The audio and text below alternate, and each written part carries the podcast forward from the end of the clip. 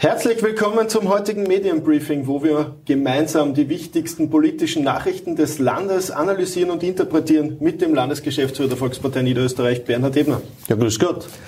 Äh, drei Wahlen, über die heute in praktisch allen Medien berichtet wird und äh, praktisch alle Berichte haben eine Überschrift, nämlich dass die Impfgegner der ÖVP die absolute Mehrheit gekostet haben. Gibt es aus diesem Grund überhaupt eine Zusammenfassung für diese drei Wahlen, beziehungsweise kannst du eine Analyse zu allen drei geben? Also es haben am Sonntag drei Wahlen in Niederösterreich stattgefunden. Das war bei Hofen an der Ips, das war Au am Leiterberg und das war Obersiebenbrunn.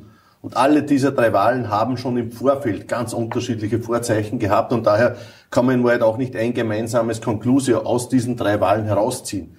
Was wir feststellen konnten, in zwei Gemeinden konnten wir als Volkspartei zulegen und in einer Gemeinde, das ist leider bei Hof an der Ips gewesen, wo die MFG, die Impfgegnerpartei, bei der ersten Corona-Impfwahl in Wahrheit äh, uns die absolute Mehrheit gekostet hat. Das ist leider so. Werner Krammer, sein Team haben einen sehr engagierten Wahlkampf geführt.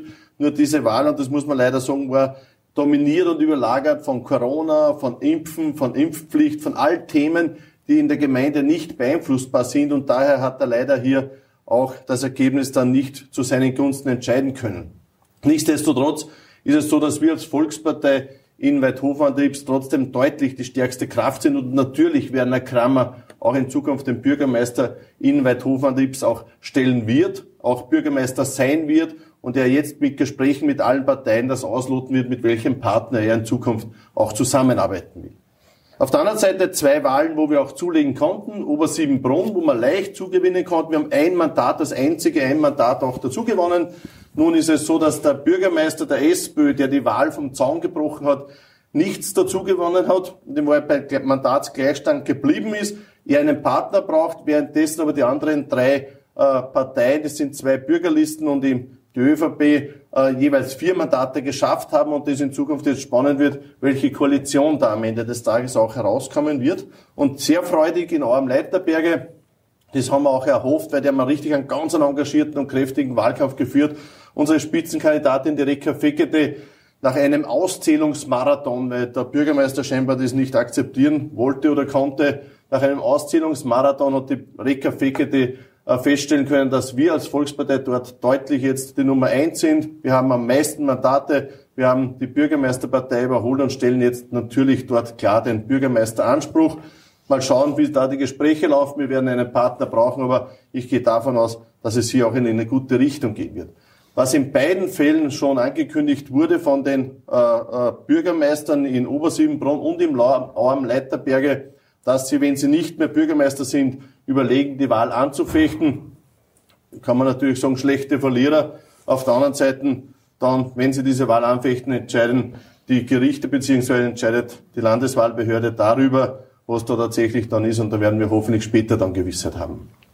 Äh, kommen wir zu einer weiteren, glaube ich, sehr positiven Nachricht. Unter anderem im Kurier und in der Österreich wird berichtet, dass es mittlerweile 320 Ideen äh, gibt, äh, wie man doch aus Lackenhof, das jetzt das Land zwei Jahre übernommen hat, eine Weiterführung machen könnte. Was sagst du, ist das gut so? Also es ist so, dass Lackenhof ja gerettet wurde auf Einsatz unserer Landeshauptfrau und von unserem Landesrat Jochen Danninger und nun auch fortgeführt wird und jetzt ein Prozess gestartet wurde, Ideen aus der Bevölkerung zu holen, wie man äh, das Skigebiet und die gesamte Region Ötscher attraktivieren kann und vor allem in eine Ganzjahresnutzung auch bringen kann. Ich war selbst am Wochenende mit meiner kleinen Tochter äh, Skifahren da drinnen. Äh, das Wetter war leider nicht sehr gut, aber trotzdem haben wir es geschafft, da ein bisschen äh, den Hang hinunter zu rutschen. Man sieht schon, da ist schon Potenzial drinnen, nur das muss jetzt gehoben werden. Und daher finde ich es gut, dass sich hier der Anton Erber, unser Landtagsabgeordneter aus Scheibs, an die Spitze der Bewegung gestellt hat und nun gemeinsam mit der Bevölkerung versucht, da Ideen zu sammeln. 320 sind bereits eingelangt und ich bin sicher, da kommen noch viele, viele zusätzliche Ideen dazu, die dann analysiert werden müssen, gemeinsam ein Weg gefunden wird und dann hoffentlich aus der Ötscher Region auch ein sehr dominantes und ein sehr gutes, zukunftsträchtiges äh, Ski- und Ganzjahresgebiet auch werden kann. Ja, unter, unter, anderem die Krone berichtet von der dritten Veranstaltung zur niederösterreichischen Landesstrategie. Und äh, da ist etwas, was auf Bundesebene eigentlich undenkbar ist, äh, da sind alle drei Regierungsparteien dabei, diskutieren mit, arbeiten mit, äh, wenn es um die Zukunft des Landes geht. Das ist doch gut. Unser Landeshauptfrau ist da immer sehr, sehr stark auch darauf bedacht, dass hier alle Parteien auch eingebunden werden. Da ist die Volkspartei klarerweise dabei, da ist die SPÖ dabei, da ist die FPÖ dabei, sind alle Abgeordneten auch eingeladen, um gemeinsam für die Zukunft und über die Zukunft Niederösterreichs zu diskutieren. Diesmal war die Vivian Redding auch mit dabei und der, der zum Beispiel betont, wie wichtig es ist, einen Bürgerdialog auch zu führen, mit den Bürgern in Kontakt zu treten. Und genau das tun wir ja in Niederösterreich. Das tun wir auch bei der Landesstrategie, wo es eine sehr breit angelegte Fragebogenaktion gegeben hat. Das tun wir aber auch bei der politischen Arbeit in Niederösterreich. Also Bürgerdialog ist für uns ganz was Wichtiges. Ähm, ein kritisches Thema, was unter anderem heute und der ORF Niederösterreich aufgegriffen haben. Äh, die Studententicketförderung läuft aus, aber es gibt doch auch dazu eine gute Nachricht, oder? Ja, auf der einen Seite die Förderung läuft aus. Warum? Auch einfach erklärt, weil es eine bessere Alternative gibt. Früher haben wir die Studententicket gefördert. Jetzt haben wir ein Klimaticket für ganz Österreich, das 123-Ticket, wo es quasi das Klimaticket für Österreich gibt, das Regionsticket für zwei Bundesländer und das Metropolregionsticket für die gesamte Ostregion. Das ist Burgenland, Wien und Niederösterreich gemeinsam.